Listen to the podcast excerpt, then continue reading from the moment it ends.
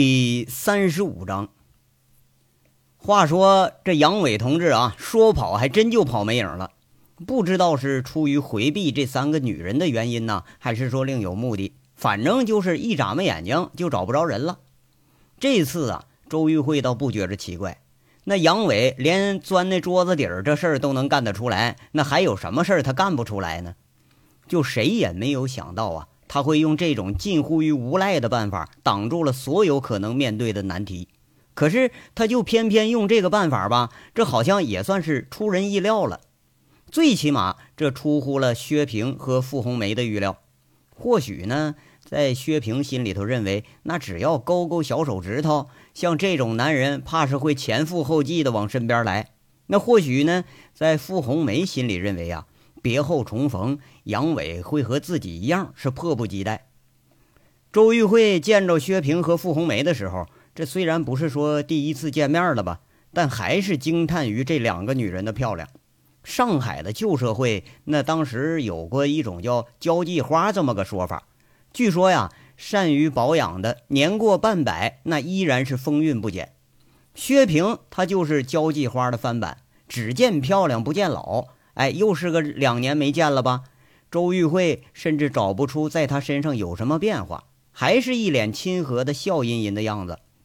那个笑啊，从骨子里就能透出媚来。估计男人从十八岁到八十岁都受不了这种笑容的诱惑。那穿着打扮那更不用说了，从小资到老资，越发显得是贵气逼人了。就光那身大氅，估计也就得个十多万。而傅红梅呢，也从曾经一个兢兢业业、步步小心的小白领，镀了一层金回来了。这突然多少有点腹有诗书气自华的感觉。周玉慧特别注意到啊，傅红梅一头卷曲飘逸的长发染成了淡淡的黄色，这肤色是更显着白了几分。偶尔说话呢，还露着浓重的美音，或许啊，不经意的蹦出一个英文单词来，来表达意思。活脱脱就一个小海龟的形象，就像自己曾经回国那个不可一世的样子。大城市这气息是很浓，就让周玉慧顿时感觉自己有点老了，有点土气了。女人呐，见了比自己更漂亮的女人，那都会平白无故的生出一种莫名的羡慕或者说是嫉妒来。周玉慧见着这俩人的时候，猛地发现啊。原来自己的骨子里头也有女人这种劣根性，不过还是很幸灾乐祸的告诉这两个很期待的女人，很直接不加掩饰的告诉他们俩：“杨伟听说你们俩人来了，被吓跑了。”他想了想，还加了一句自己隐身的话：“他好像不想再见你们。”这薛平和傅红梅被这个话给雷的就发愣了，周玉慧脸上是挺客气，那心里却是偷笑不已。跟杨伟和王虎子相处时间久了，说话也不太会拐弯了。用王虎子的话说呀，这就是小胡同里头赶猪，咱直来直去。看着俩人对自己的猜忌、疑惑和一副不信的表情，周玉慧多少得到了点快感，也明白了王虎子为什么老干这些损人不利己的事儿。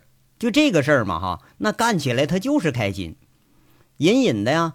他好像已经把杨伟当成自己的财产了。那要是有人来觊觎我的财产，当然我就得让你乘兴而来，败兴而归了。薛平啊，他很失望。傅红梅好像比薛平还失望。这陈大拿、张成、李林是轮番的来找过周玉慧，不过周玉慧都是原话奉答，每次都是幸灾乐祸看他们失望的表情。到最后啊，连他不禁也有点失望了。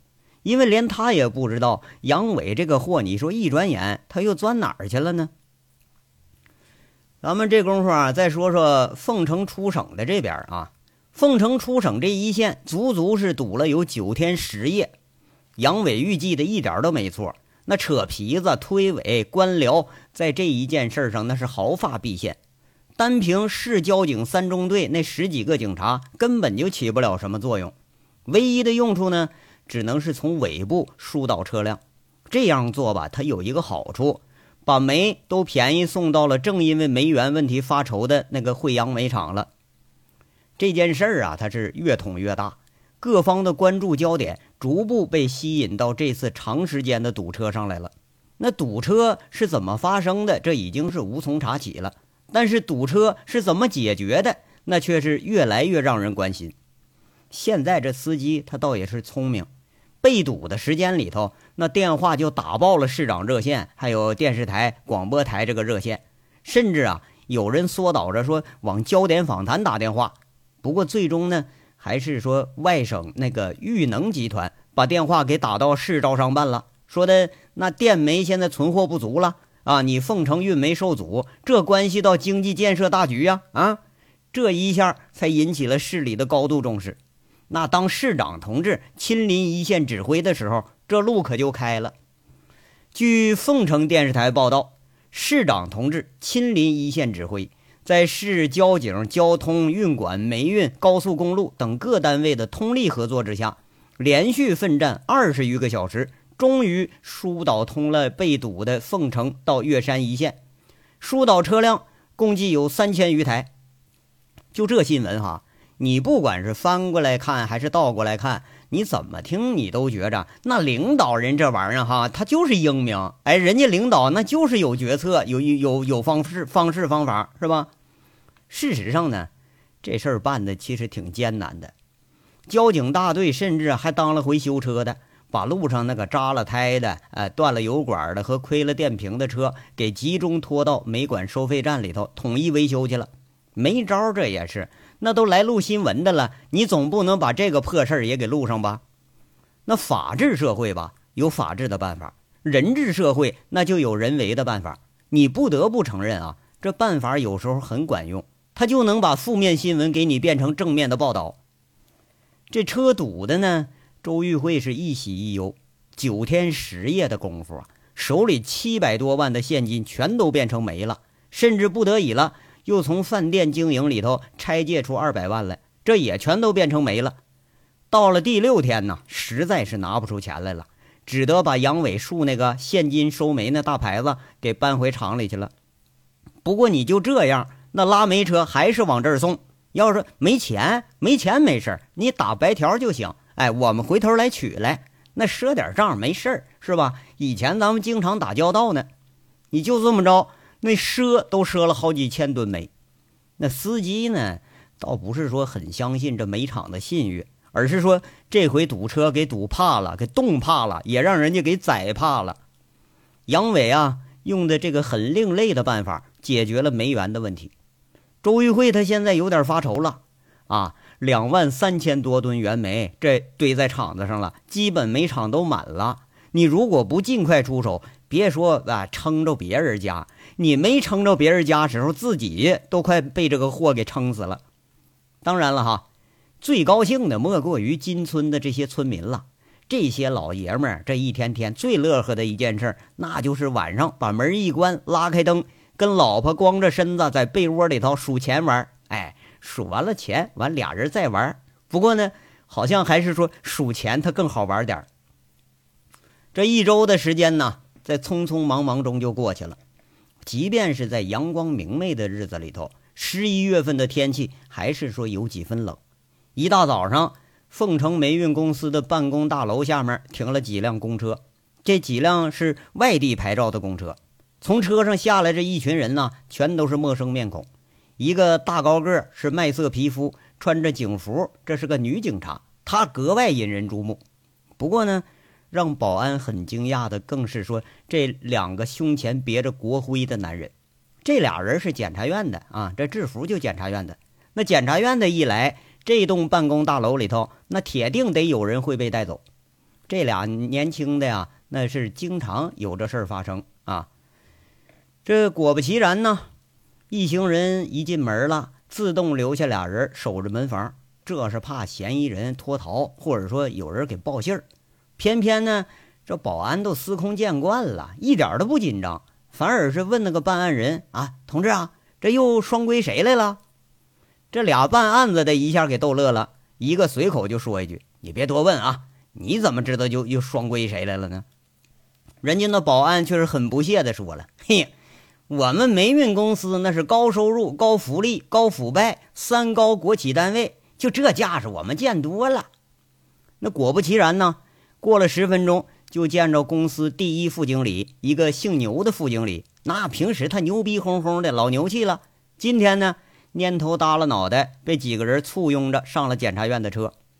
这是公司的第一副经理呀，那是有点面子，没戴手铐子。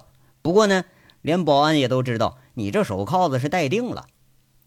俩小时以后，从市政府办公大楼一间标着“煤焦领域反腐败专项工作领导组”的这办公室里头，佟思瑶处理完了最后一件事宜，终于是轻松下来了。漫步出了市政府大楼，打了一辆出租车，循着熟悉的路到了市公安局。这次呢，是以公安厅督导的身份参加煤焦领域反腐败工作组的啊。那这次呢，也是他母亲和江副厅长给他的仕途在铺路。那可能没人想到的是啊，这次凤城九天十夜的堵车，堵出了一个腐败案件。吉运成被抓的当天，凤城市公安局敏感的就觉察到了这个事儿可能牵涉面很广，正赶上。煤焦领域反腐败工作组那有凤城公安局的人呢，就把这事儿啊，呃，向省一级领导给做了个汇报。而凤城呢，它作为煤焦领域反腐败的重点工作地区，那正愁没事可抓呢，这事儿直接就给当了典型了。工作组一行第二天就赶赴了凤城，提审吉运城，试图啊，先从吉运城这块打开一个突破口。那吉运成他属于啊运气背的那种，十好几年都没出事儿，一出事儿就捅省里去了。这突破口可是开了，挺容易。不但说是个口子呀，这回一查，这是个大窟窿啊！积弊已久的煤焦领域的问题那是相当的多。吉运成知道的和他交代出来的事儿，一周不到啊，就把凤城、长平、阳明这三个县市五个经理给送进招待所去了。那是专门用于双规的公安招待所，从那地方出来，基本上就全都移送进了那个看守所了。这些呀，还都是小贪，那比靳聚财之类的巨奸大恶，那是容易对付的多了。来自检察院、公安、反贪这几个单位的专案高手，对付这种人，那简直就是菜刀剁蚂蚁，根本就没遇到什么阻力。话说呀，贪污腐败。无非就是为了维持纸醉金迷的生活。如果说你权力不够大，藏的不够深，后台不够硬，关系不够广，那么你腐败的代价对于你就是说铁窗牢狱。这叫什么来着呀？那个反腐败专案组管这个叫国家的蛀虫。哎，或者说有一天呢，纪委拍个纪实片的时候，没准你还能成主角呢。没准啊，会有记者到监狱里头采访你，看你穿着号服干活那个惨相，那你的事迹就会上升到反面教材的高度，用于来警示屁股后依然大批在那坐着豪车、搂着二奶、花着公款的干部。那即便是说你就真成了教材了，其实说实话，对于现实的警示啊，那也是微乎其微。当领导啊，那当的是叫啥？叫前腐后继。那腐可是腐败的腐，那抓领导呢？那抓的就叫前赴后继。这种事儿，佟四瑶一点都不奇怪，见多了也麻木了。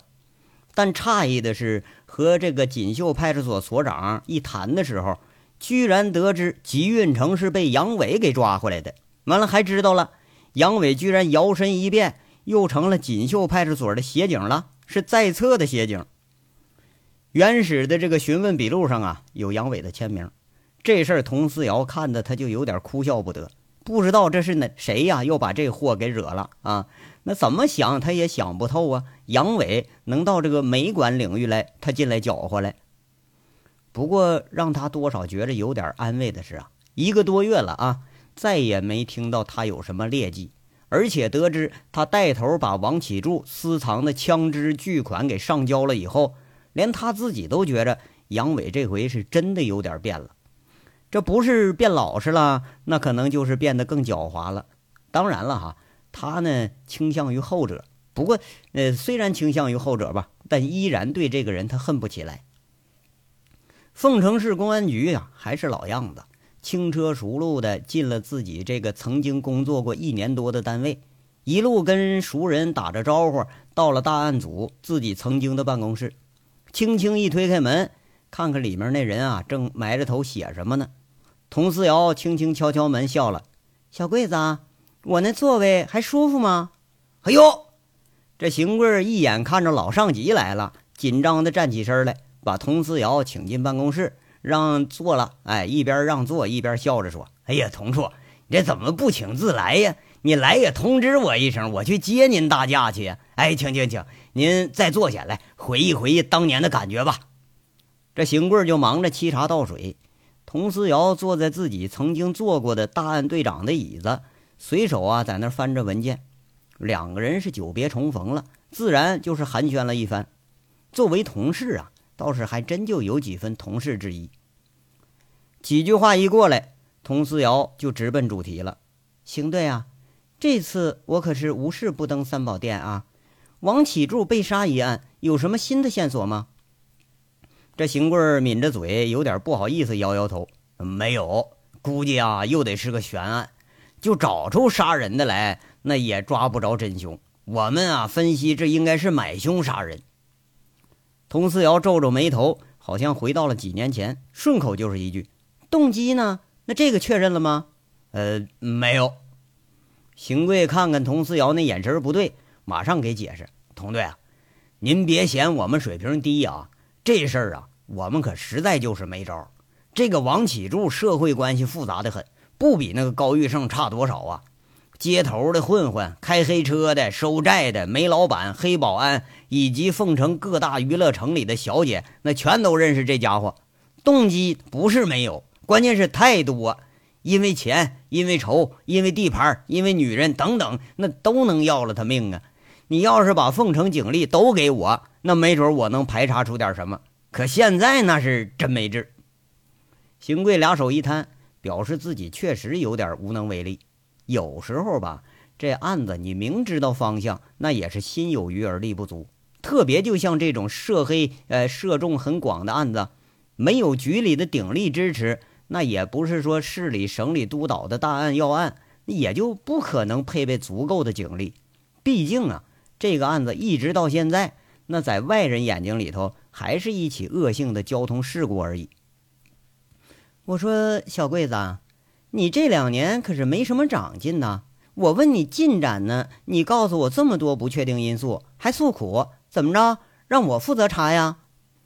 佟思瑶看看邢贵那一脸的难色，倒也是有点哑然失笑了。哎呀，你看，佟队啊，这可是您说的啊！来来来，您指点指点。邢贵一听，这抓个话头，他来劲儿了，翻着文件柜找着资料。那这个事儿呢，佟思瑶也没拦着他，这求之不得呢。或许啊，就是为这事儿来的。三本厚厚的案宗摞在了桌子上，佟思瑶倒是诧异了，这这。这什么都没查出来，就都这么厚了？哎呀，你别说我们没干工作啊，走访的人都有七八十个了，不是没线索，而是线索太乱了。您给指点指点，这个案子呀，暂且先放着了，我们还真就没招了。邢贵说着呀，站在办公桌前，那就像两年多以前一样，呃，聆听教导了。开始，好吧，关上门，给我一个小时，不要来打扰啊。佟思瑶翻开了案卷。好像要重操旧业了，哟，您这来真的呀？我我那我可使唤不起处长级别的领导啊！邢贵有点受宠若惊了，本来想摆摆苦劳，堵一堵佟思瑶的嘴，这就算完事儿了。要说起来，这既是上级又是师傅，还真就不想让师傅小看自己了。废什么话呀？就当重温我当刑警的感觉了。去吧，中午管饭啊。你欠我的饭可一顿都没还回来，佟思瑶在这笑着打上去了。这邢贵哎了一声，有点复杂的看看佟思瑶，不知道佟思瑶对这个事儿兴趣怎么这么大。不过他还是转身就出去了。那说的呀是一个小时，一直到中午时分，邢贵去而复返的时候，这还见着佟思瑶一会儿看一会儿写，聚精会神的翻案卷呢。等到佟思瑶看完了，伸伸懒腰的时候，才发现那邢贵已经在办公室等了老半天了。呃，怎么样，佟处，您有何指示啊？这个呀，还真把我给难住了。不过呀，我可以给你提三个要点，你顺着查看看效果。哎，那你等会儿啊，我我先记一下子。这邢贵啊，就忙着找笔，摊开了随手的小本子。佟思瑶这专业就出来了，一脸的肃穆。那说到案子，比什么时候都庄重。第一，从钱的来源上查。据你们调查，王启柱是煤厂的人，有收黑钱的历史。这次我们煤焦反腐领域斗争也在查这个事儿，黑钱的数目是惊人的，是不是有可能在争夺这一块利益的时候出现火拼？而且你们漏了一点啊，他生前的财产查来查去，这最终的去向你没查明白吧？他既然查藏着有这么多钱，那么公开的在别人手里的是不是还有很多？那有的时候钱很能说明问题。第二啊，从他们内部开始查，是不是可能存在分赃不均，或者内部有人想取而代之，痛下杀手？那么现在谁取而代之，他的地位，那谁的嫌疑就最大？第三，往团伙作案方向去考虑。我觉着这个案子啊设计的很精巧，如果当天只死了一个人的话，说不定就会被定性为交通事故，不了了之了。这个案子从组织到实施，可能牵涉到很多的方面，不是一个两个人就能办得了的。反正总之还是一句话，要细要缜密，只要是作奸犯科，不可能一点蛛丝马迹都留不下，终究他要有真相大白的一天。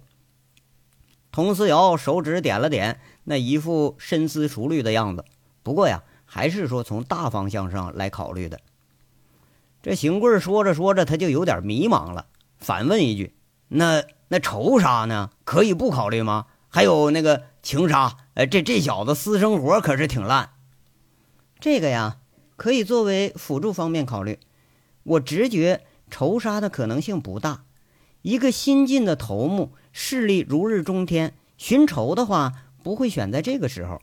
这个方式他也有问题，一直尽力的在掩盖行迹，不像仇杀、情杀，甚至可以排除。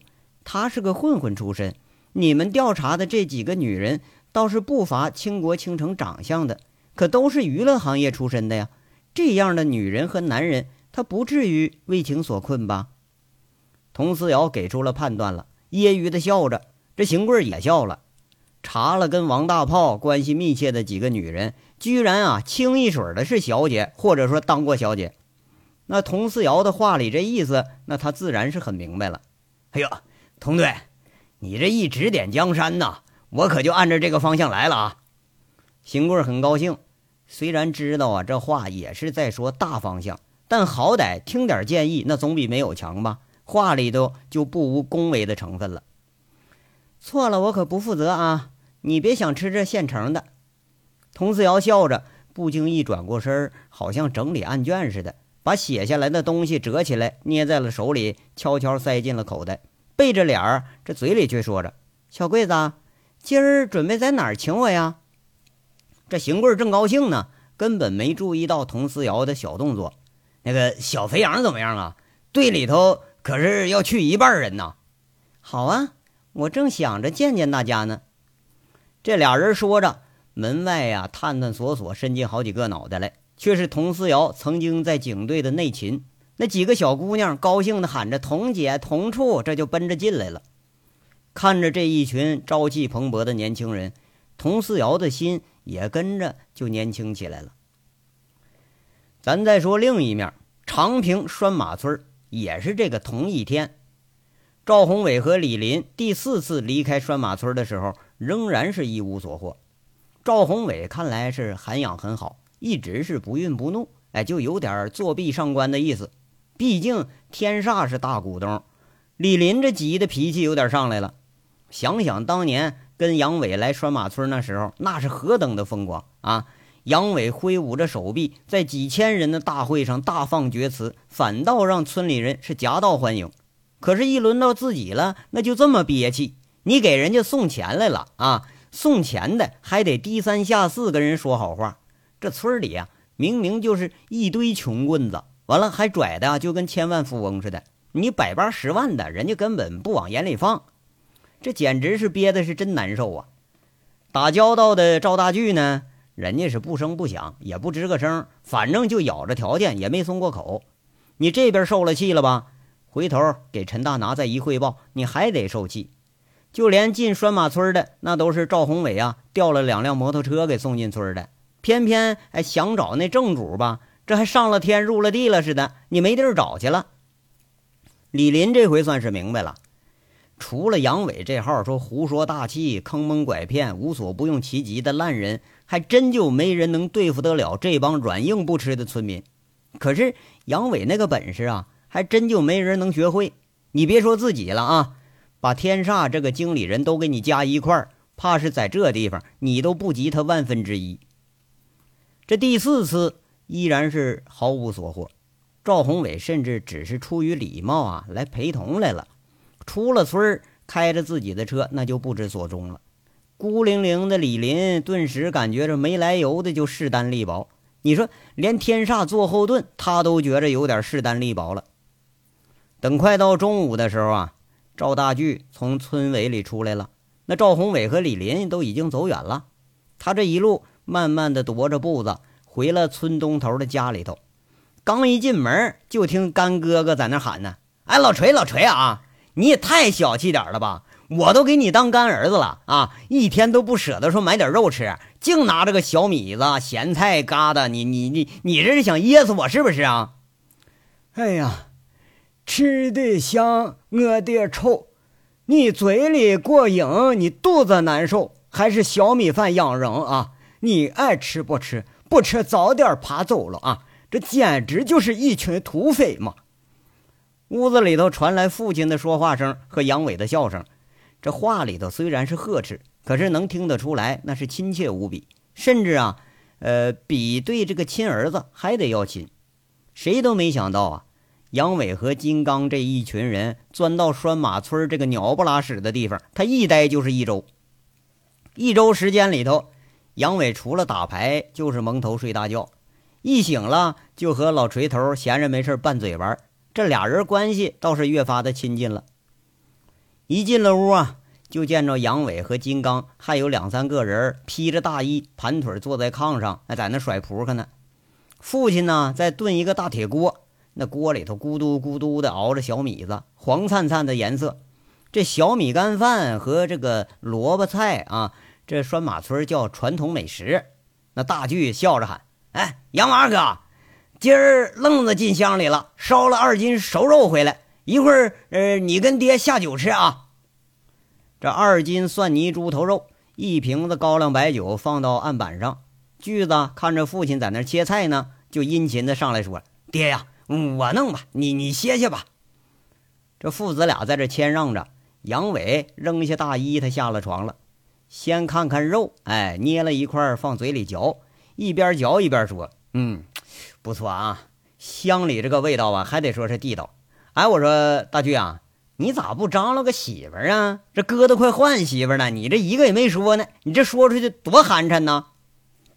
大巨他人老实，一听说媳妇儿这个话呀，他脸就有点红。那赵铁锤没好脸色看杨伟，挺不屑的说着：“哼，谁像个你呀？啊，来一次换一个女的啊！我都见你换了几个了。”我可告诉你啊，别把那句子也教坏了。前两天那个姓周的那女的，那是谁呀？哎呀，哎呀哈，你还记着呢？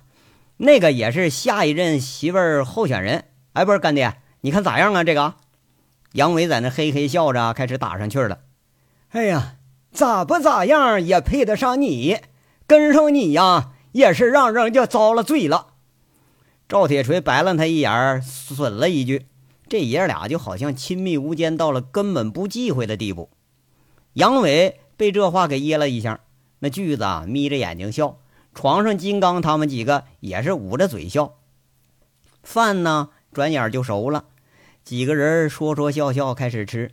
这赵大巨有点不放心的问：“杨娃哥，今天那个赵宏伟和那李林俩人又到村委了，想先付给咱们二百万修路钱，让咱们啊。”放开路，好运没？你撑着他，别搭理他们啊！他比咱们着急，这呀是想缓兵呢。万一要是给缓了，他们咬着牙要修新路，那咱们可就什么都落不下了。村里人受这两年罪，可也就白受了。要么咱就撂着不解决，哎，你要解决，咱就一次性解决。哎，金刚啊，那六那边有消息没有啊？啊，有了，路开了，昨天下午通的车。啊，那轮子那边呢？啊，他说那个林姐基本都给确定了，那是啥意思啊？金刚迷迷糊糊在这问着呢。呃，这样啊，杨伟一边吃，夹着大块肉在那说着：“大巨啊，你撑住啊，撑上一个月，我们今天下午就走。有啥消息，到时候我通知你。”这赵铁锤冷不丁问一句：“杨娃呀，你这是回哪去啊？”“啊，我回凤城，我还能回哪儿啊？”“娃呀，你可是悠着点儿啊啊！这次可把赵三刀这群狼崽子给惹了。”你住村里头，嗯，没人敢动你。可是要一落了单儿，那就保不准他们敢下黑手啊！赵铁锤看着杨伟，几分担心，几分的慈爱。看来呀，几个无产阶级在斗争中，那还真就结下了深厚的友情。杨伟挺不屑地说着：“哼，兵来将挡，水来土掩。我最喜欢的就是抓兔子猎狼，他不找我，我还得找他呢。”你这个话别说太大啊！给你张牛皮鼓，你这嘴吹不起来。你小心办大事儿。你这个娃呀，坏是坏了点儿可是啊，你这个心底下善呐。那帮子纯粹就是黑心的狼，惹急了他们，杀人的事儿那都是干得出来。赵铁锤一看杨伟不以为然，马上就开始提醒着：“ 嘿，这次啊，我就是要逼得他们狗急跳墙。”不来点真家伙，还真就不够看。哎，老锤啊，那大巨可是刚上台啊，那有啥你好好教教他。你这你这玩意儿有点太老实了，说不定啊，这帮东西还得要找事闹事呢。你约束村里人啊，不打不闹，反正咱就是不合作。哎，真到他们答应所有条件，那咱可以让步。哎，但是有选择的让步啊，修路、治污、建新村这事儿不能让步，必须得办。那赵亮这个龟孙子啊，把村里的那个地都无偿划给他们了。这两年这群货在这块儿他占的便宜可不少，祸害的可是不轻。杨伟一边吃一边说，听得大巨在那直点头。赵铁锤也是颇为赞赏这个被杨伟戏谑的称为“非暴力不合作”的闹事儿。虽然这个事儿吧，它合理不合法，但是呢，我也不犯法呀。我不犯法，我就跟你死掐到底。这处处都透着死缠烂打、无赖的办法，那倒是颇得赵铁锤的赏识。而且根据赵铁锤说了，这当年这一带抗日，长平旅人数少，装备落后，对付日本人最有效的办法就是纠缠不休、死缠烂打。我就偏偏不跟你正面冲突。你要是日本人再不走啊，估计啊打不死也得让这个战法给你气死。这几个人呢，说说笑笑的，老锤就没音儿了。杨伟突然发现老锤若有所思看着自己，他有点不解，在那问着：“哎，看我干啥呀？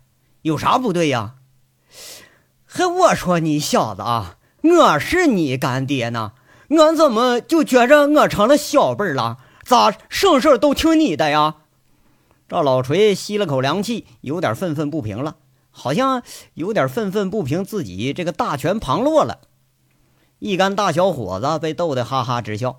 巨子眼睛里头严肃了几十年的老爹，也不知道因为个啥，在杨伟面前他不冲大，完了也不严肃，反倒是童心大起，经常开那个不荤不素的玩笑。杨伟啊，那个笑着又来了：“干爹，你也绝对是干爹！这事儿完了哈，我们给你找个干娘给你送回来啊！”这杨伟学着拴马村人说话，老锤是脸红脖子粗的，握着筷子就要打人。杨伟抱头鼠窜，就是开始跑。金刚一群人哈哈笑着在这看热闹。那巨子呀，笑着他也不拦着。当然了哈，这不能拦。从记事起就没见过他爹这么高兴、这么开心过。杨伟这一干人，你说真要是走了，那还真就有点寂寞的慌。这章到这儿就说完了，下章稍后接着说。感谢大家的收听。